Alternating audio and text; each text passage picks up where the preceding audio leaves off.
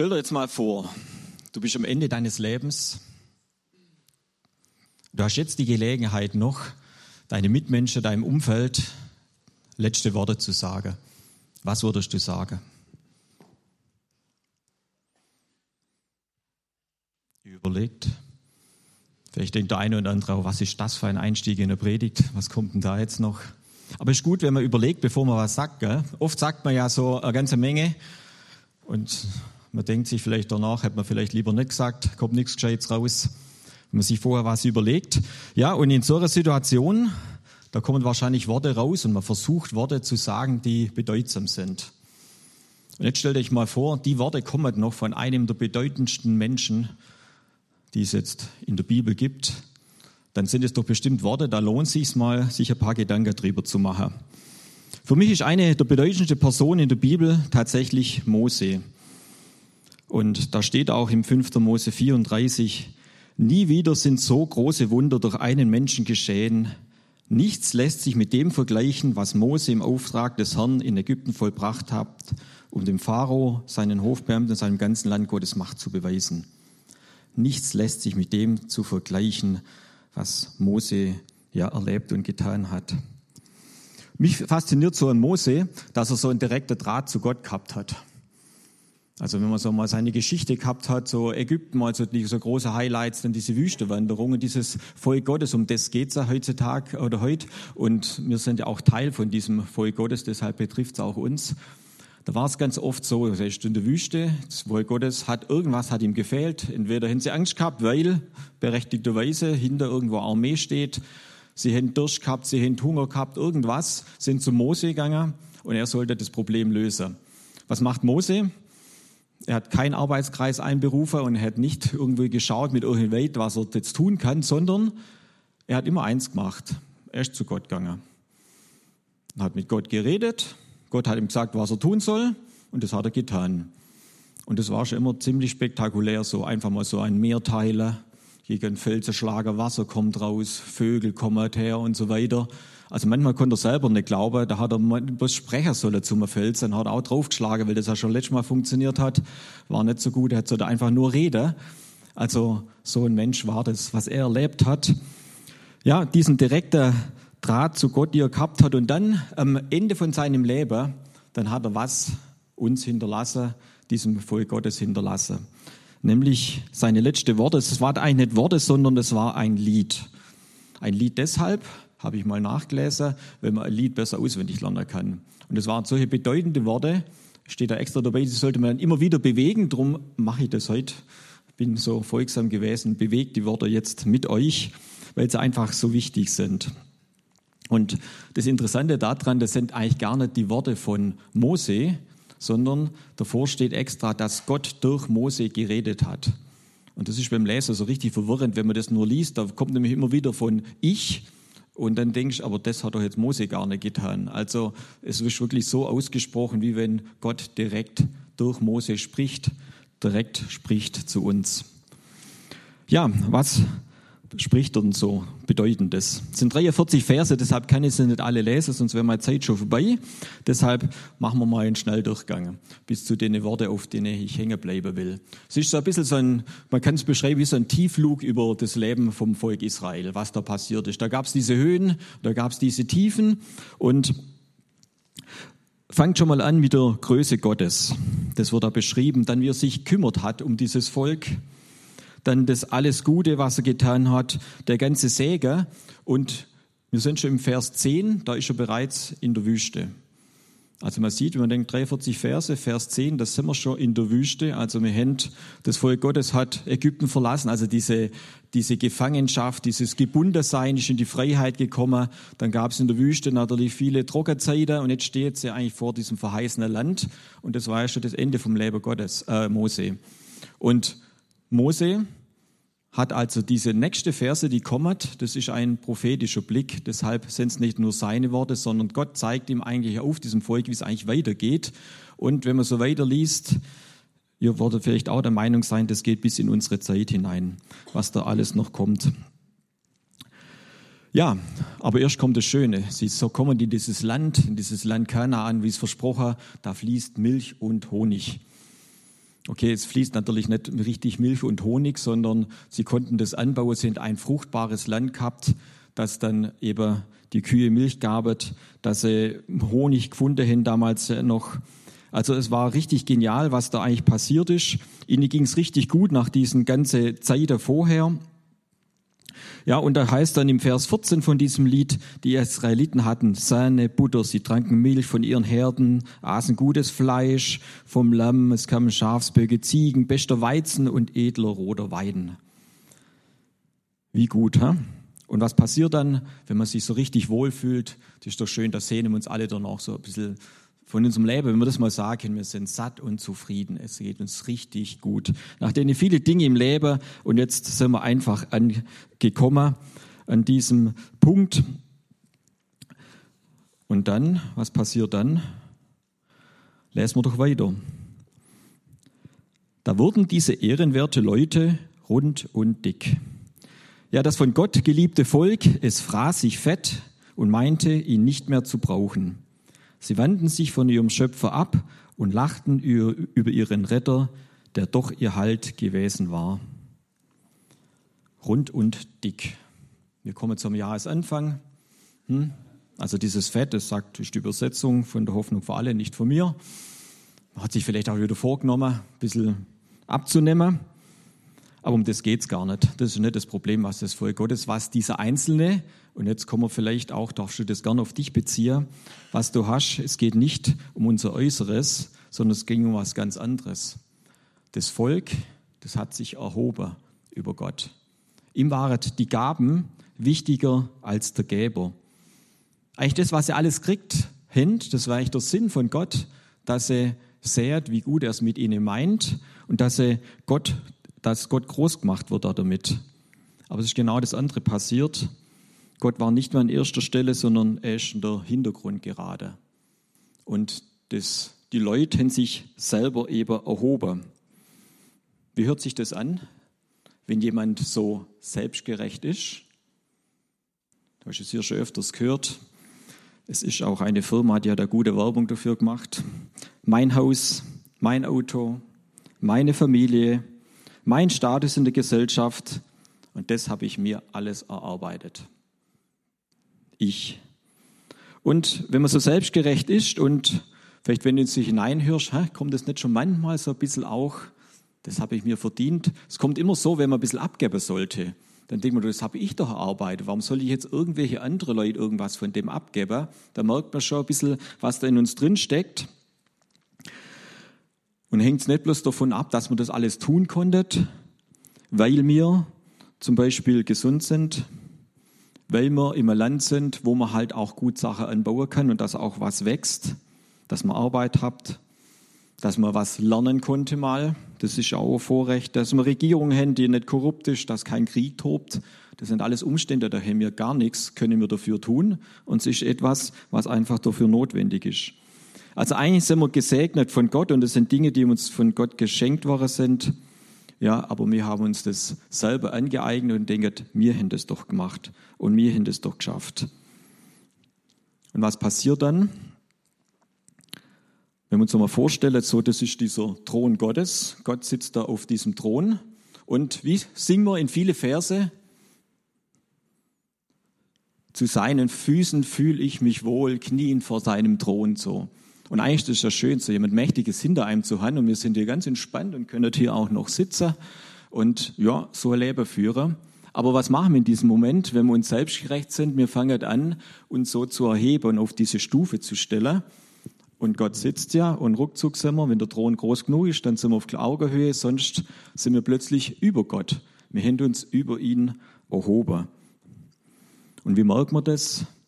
Wenn wir dann merken, so dieser, dieser Alltag bei uns, da brauche ich Gott gar nicht mehr so dabei.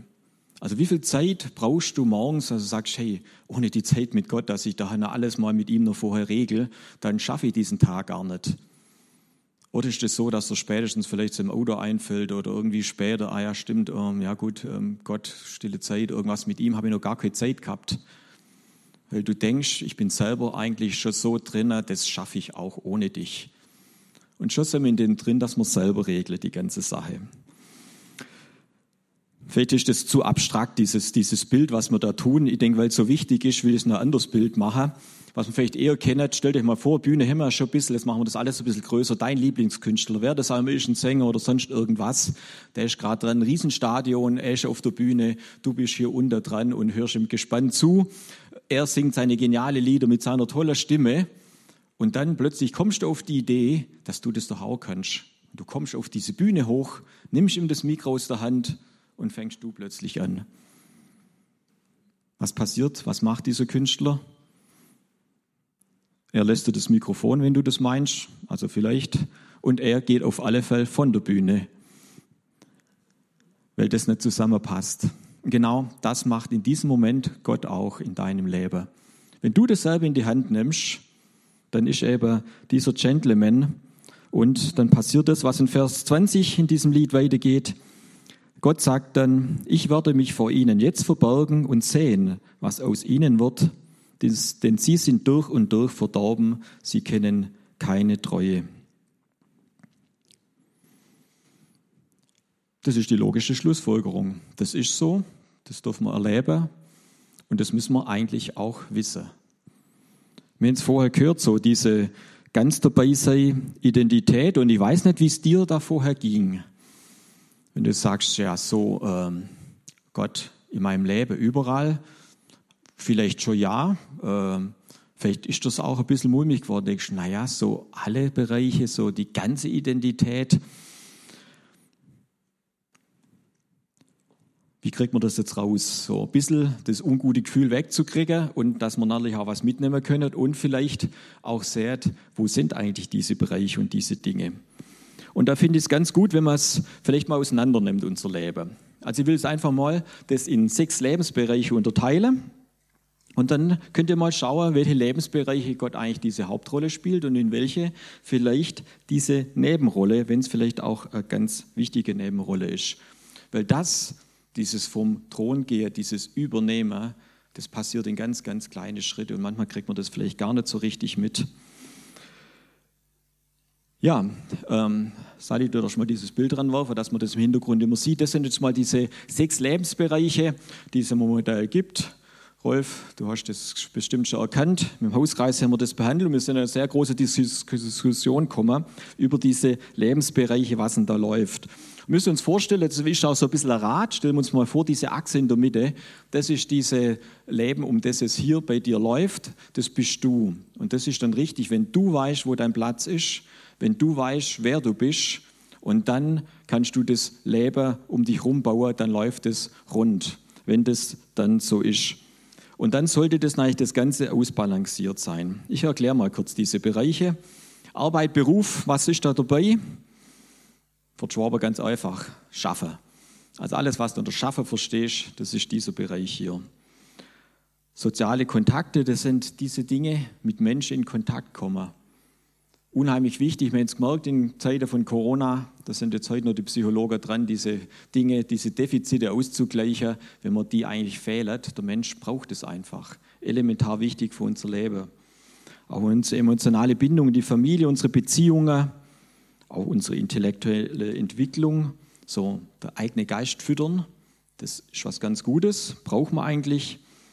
Natürlich Gesundheit, unser körperliches Wohlbefinden und dann noch ein Punkt extra, Spiritualität.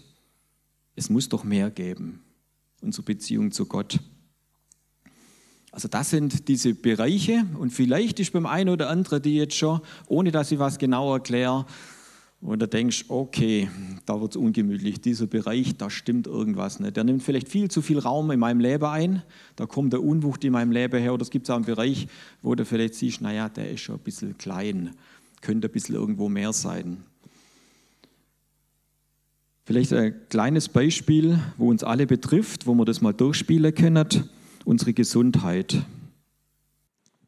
Wenn das zu klein ist, wenn ich zu wenig drauf geachtet habe, also ich bin da jetzt gerade richtig gut dabei mit meinem Bandscheibenvorfall, man merkt einfach, zu wenig beachtet und dann kommt es irgendwo mächtig nach vorne.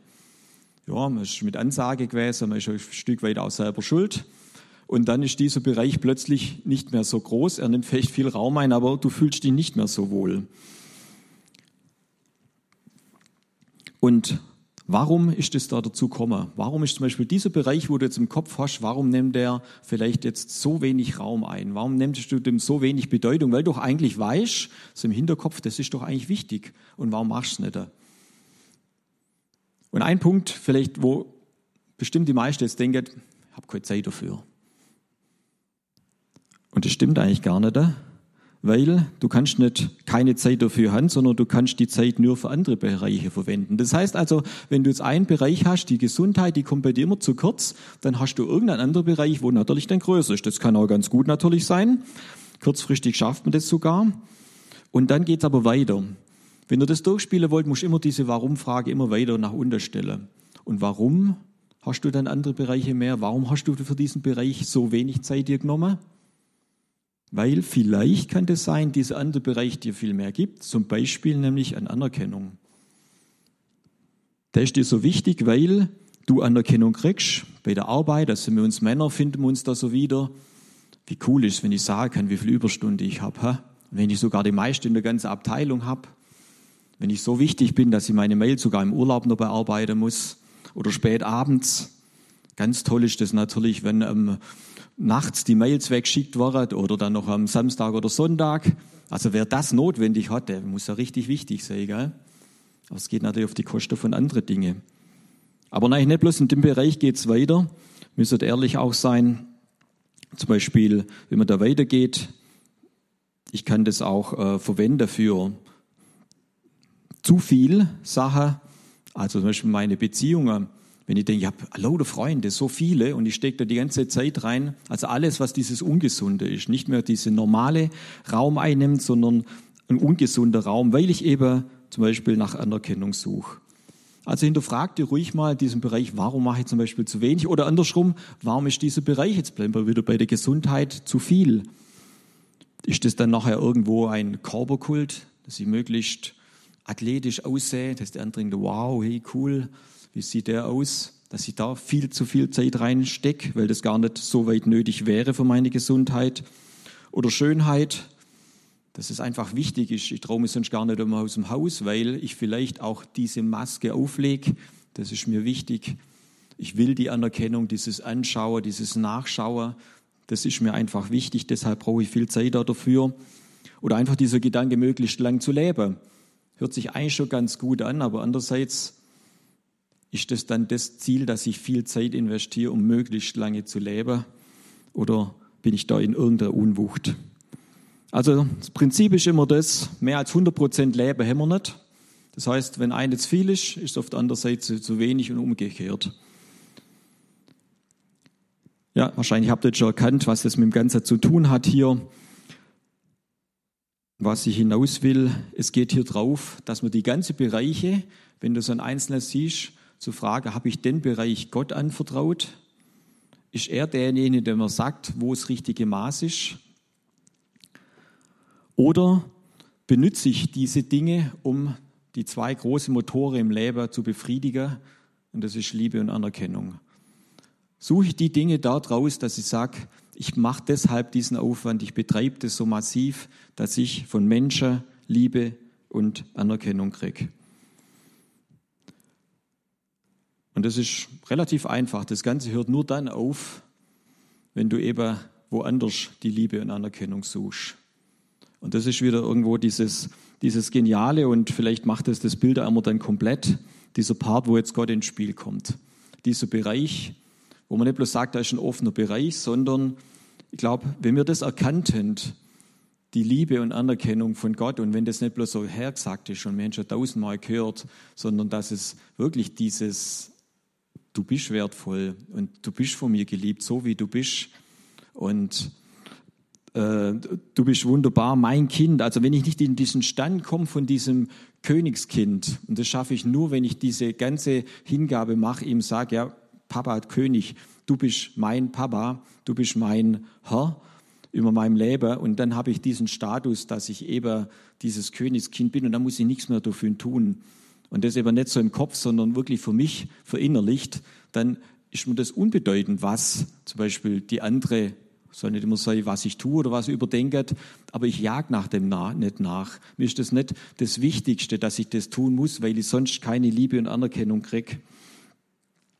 Also das Ganze hört wirklich nur auf, wenn wir hier diese, diese Anerkennung, diese Liebe woanders suchen. Und dann sind wir eben wieder bei diesem Punkt, in diesem Lebensbereich, in unserem Leben, wer das Ganze eben ausfüllt und wo ich Gott eben reinlasse. Ist dieses Ganze, und Kevin, du hast die Predigt im Jahresanfang gehabt mit dieser Türklinke, die ist eben innen drin. Und wenn du vielleicht sagst, ja, Gott ist noch gar nicht in meinem Leben drin, ich habe das noch gar nicht erlebt, dann ist das ja dieser erste Schritt, diese Tür aufzumachen. Jesus sagt, ich stehe vor der Tür und klopfe an dann kommt er rein und dann kannst du dieses beginnen und dann wirst du das erfahren.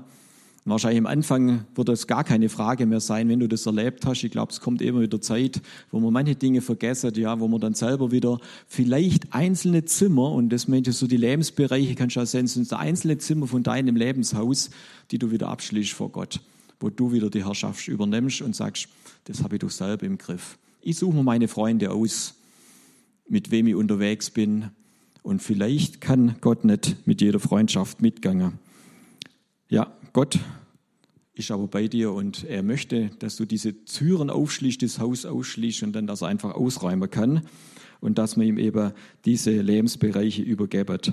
Und dann kommt eben das mit dieser Gemeinschaft mit ihm, dann kommt eben diese Kraft. Viele Lebensbereiche, die kosten uns viel, viel Kraft und geben uns aber weniger. Aber das ist eben das Leben mal so. Und deshalb wir haben es vorher auch wieder gesungen, dass Gott uns diese Kraft gibt und dann haben wir auch unser Leben wieder in Balance, wenn wir unsere Kraftquelle haben. Zum Beispiel sowas, heute Morgen, warum du bist du hergekommen? Ich hoffe aus diesem, weil du sagst, ich brauche diese Kraftquelle. Ich erlebe das immer, an diesem Sonntagmorgen hier zu sein, mit Gott unterwegs zu sein. Das gibt mir so viel wieder Energie, das reicht für die ganze Woche wieder, weil einfach Dinge zurechtgerückt waren und ja, manche Dinge nämlich so wichtig waren im Leben, ich wieder einfach richtig die Sache einsortieren kann und ich komme wieder raus neu sortiert und ich brauche es einfach. Wenn du sagst, ich kann genauso gut im Bett liegen oder daheim so ein bisschen was irgendwo tun, ich brauche diese Beziehung, diese Gemeinschaft gar nicht so, auch mit Menschen natürlich, was dazu die Rolle spielt, was wir hier in der Gemeinde. Vielleicht ist es schon so ein Ansatz, dass du sagst, naja, Gott gibt mir nicht diese Kraft, ich suche die woanders. Und das Bett, das gibt ein bisschen Kraft, vielleicht ja, ein bisschen ausschlafen, aber nicht das, wo dich durch den Alltag bringt. Wir gehen weiter und jetzt sind wir im Vers 29, nein, aus Jesaja 40, da ist über dieses extra beschrieben nochmal. Den Erschöpften gibt er neue Kraft und die Schwachen macht er stark. Selbst junge Menschen ermüden und werden kraftlos. Es ist so, selbst mit der jugendlichen Energie schafft man es nicht, allein durchs Leben zu gehen. Die starken Männer stolpern und brechen zusammen, aber alle, die ihre Hoffnung auf den Herrn setzen, bekommen neue Kraft. Also, das prophezeit uns Mose. Wenn wir diese bei Gott andockert, dann füllt er uns. Aber was passiert, wenn dieser Bereich, wie jetzt hier, wenn er uns verlässt, wenn er nicht mehr diesen Platz bekommt? Was passiert dann, wenn dieser Bereich leer ist mit diesem Bereich? Vers 17. Sie brachten den Dämonen Opfer dar, den Göttern, die doch keine sind. Es füllt sich mit Götter. Ich glaube, das ist ein Bereich, der geht nie zu. Da ist eine Lehre da nach, nach Spiritualität. Und dann füllen wir das mit Götter. Also so kleine Göttchen. Man denkt vielleicht so an Götter immer so kleine Figuren vielleicht, wo man hat oder was man sonst denkt. In Ägypten waren es die große Figuren und sowas machen wir doch nicht, oder? Wir haben doch keine Götter. Wie sehen die Götter heute aus? Ein kleiner Ausflug. 18.12.2022, letztes Jahr. Sonntag, 16 Uhr. Klingelt bei dem einen und andere. WM-Finale. Argentinien, Frankreich. Ich bin nicht so der Fußballgucker, aber das gucke ich dann schon wieder an. Ich habe mir es bequem gemacht auf dem Sessel und ein bisschen vorher eingeschaltet, weil ich die Mannschaft nicht so kenne. Und dann kam die Vorstellung von der Mannschaft. Die argentinische Mannschaft. Der Moderator erklärt. Auf dem Platz sind elf überragende Spieler und ein göttlicher. Tatsächlich so gesagt, Lionel Messi, ja, er ist wirklich gut. Gell? Aber dieser göttliche, also er hat auch die entscheidenden Tore irgendwo gemacht, er hat es schon rausgerissen. Die Götter, wie helfen die jetzt? Wie geht es mit den Göttern oder helfen die überhaupt was? Danach kam es im Interview äh, in Argentinien, die große Siegesfeier, die Fans sind über die Plätze, Hunderttausende sind da draußen. Und dann kam sein Interview, jemand, der total begeistert war und er hat gesagt, das bedeutet ihnen so viel, dieser Sieg, weil jetzt kann er endlich alle seine Probleme vergessen. Wirtschaftliche Nöte, soziale Probleme, Gewalt, alles, was es daher gibt. Und er kann sie jetzt vergessen für ein paar Wochen. Genau das können Götter. Ja, sie können uns schon ein bisschen vergessen machen, aber für geringe Zeit. Und dann war es das einfach. Auch wenn diese, diese Götter so groß sind und mir diese auf den Stuhl hebet, also ähm, der Kollege vom, von Messi, Ronaldo, die Jungen kennen ihn sicherlich. Das ist jemand, der hat jetzt einen Vertrag bekommen, der verdient tatsächlich 200 Millionen Euro im Jahr. So wertvoll ist das für Leute. So wird er hochgehoben. Jolene hat es mal ausgerechnet, der kann sich von diesem Geld jede Sekunde einen Döner kaufen.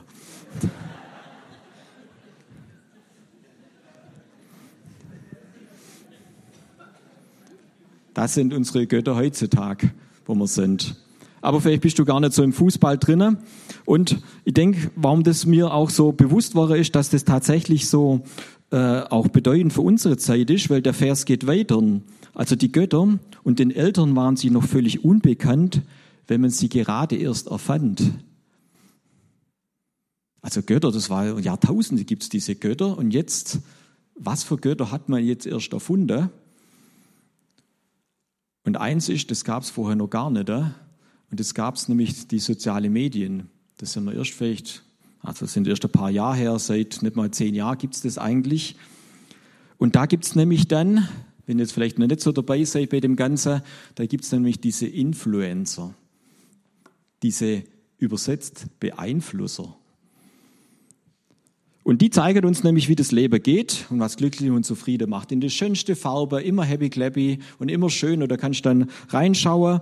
Und das ist richtig toll, was die irgendwo sagen. Denn wenn du das erreicht hast, dann musst du ja glücklich sein. Wenn du das tust und das kaufst oder sonst was, was er gerade anbietet, dann musst du glücklich sein.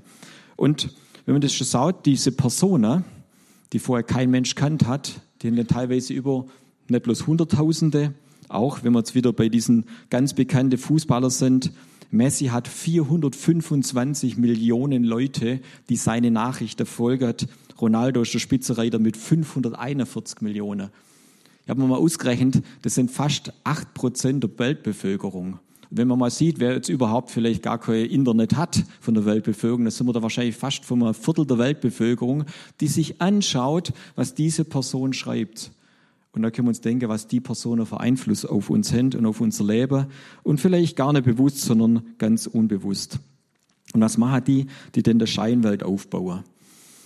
Weil diese Welt gibt's gar nicht. Also ich folge auch mal so Reiseblogger, um immer so Ideen zu kriegen, wo man noch hin könnte. Und wenn du dann an den Orten bist, denkst du, das sieht irgendwie ganz anders aus. Also es sind hunderte Besucher oder tausende, wo das sind. Auf den Bildern sind gar niemand. Die sind einfach wegretuschiert. Und Farbe, die es gar nicht gibt, zu keiner Tages- und Nachtzeit gibt es diese Farbe. Und du bist fast eher ein bisschen enttäuscht. Also wird eine Welt vorgegaukelt hier, die es in der Realität überhaupt gar nicht gibt. Und eins ist natürlich bei dem anderen, diese Götter, die beeinflussen dich nicht nur so, sondern die fressen auch deine Zeit. Und ganz massiv. Weil man kann ja diesen auch nachfolgen. Und das heißt, jedes Mal, wenn das irgendwo was bringt, muss ich das ja irgendwo lesen, weil ich will ja wissen, was die Person, die mir irgendwas bedeutet, was die mir bringt. Und was haben wir gelernt? Die Zeit, die du verwendest, die fehlt dir woanders. Vielleicht fehlt die dann tatsächlich in deine soziale, reale Kontakte, weil du die woanders verbringst. Und vielleicht eine Idee, heute nochmal, wo du machen kannst, schau mal diese Kontakte durch, wem du alles folgst, ob da bei jedem Einzelnen Jesus auch mitfolgt oder ob es vielleicht auch an der Zeit ist, ein paar nicht zu folgen, weil das ein schlechter Einfluss auf dich ist und dich einfach nur viel Zeit kostet.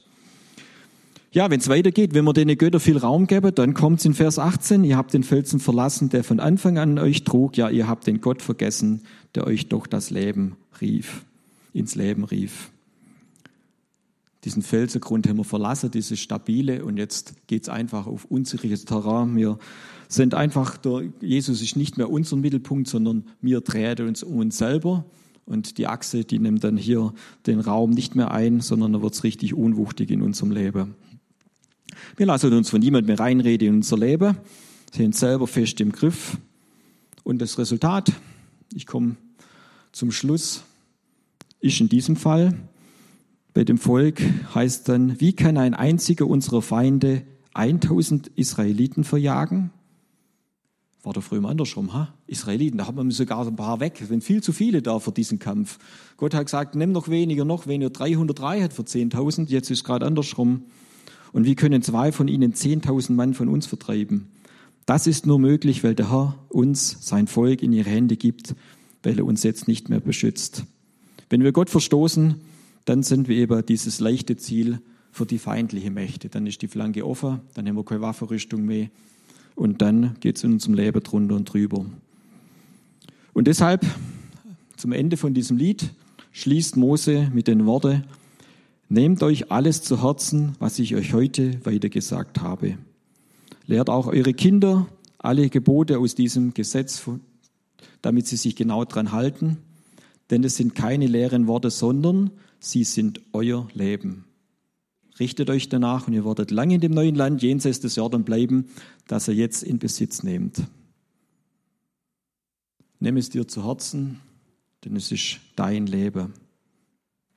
Läuft's rund oder drehst du dich um dich selber? Lass dir von Gott diese Unwucht zeigen in deinem Leben und veränder's nicht allein. Nimm's dir nicht vor, sondern bitt ihn, dass er's mit dir verändert. Ganz ermutigend war es die Predigt nicht.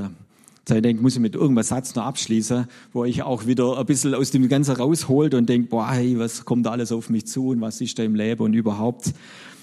Ihr müsst euch mal Josua vorstellen. Der stand da dabei und der war derjenige, wo dieses Volk und wo diese Verheißung jetzt irgendwo kriegt, wo das hinläuft. Also wahrscheinlich hat er denkt, geh mal ganz schnell, bevor das irgendwo alles über mich kommt. Aber er hat es nicht getan, weil vorher was passiert ist. Und dann kommen wir zum 5. Mose 31, weil vorher hat Mose Josua zu sich gerufen und hat ihm gesagt, sei mutig und stark, denn du wirst dieses Volk in das Land bringen, das der Herr euch gibt, wie er es euren Vorfahren versprochen hat. Du wirst dieses Land unter den Israeliten aufteilen der Herr selbst geht vor dir her. Er steht dir bei und verlässt dich nicht. Immer hält er zu dir. Hab keine Angst und lass dich von niemand einschüchtern. Ich habe es ein bisschen noch übersetzt, der nächste Folie, was für dich gilt. Sei mutig und stark, denn du wirst den Weg gehen, den Gott für dich vorgesehen hat. Du wirst das Land einnehmen, also dich weiterentwickeln und Gott geht vor dir her. Er steht dir bei und verlässt dich nicht. Immer hält er zu dir. Hab keine Angst, lass dich von niemand einschüchtern.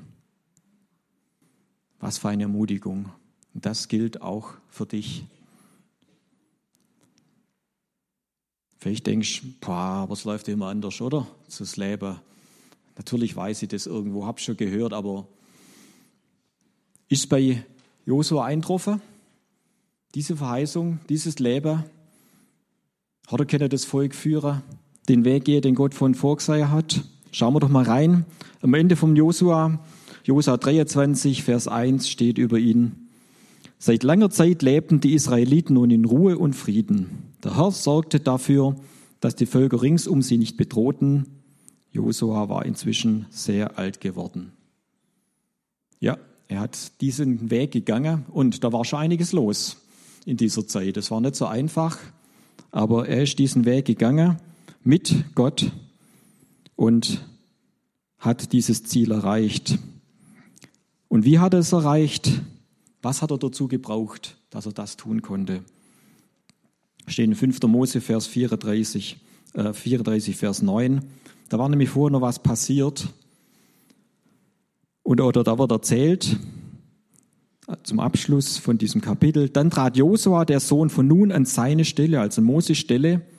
Er war vom Geist Gottes erfüllt und besaß große Weisheit. Seit Mose ihm die Hände aufgelegt hatte. Also seit Mose ihn gesegnet hat, dann hat er große Weisheit gehabt, er war mit dem Geist Gottes erfüllt und dann hörten die Israeliten auf ihn, wie der Herr es ihnen durch Mose befohlen hatte.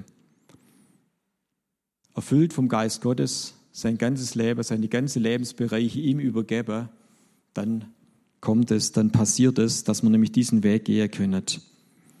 Im Willen Gottes mit Gott unterwegs sein, das ist ein Rezept für ein gelungenes Leben. Amen.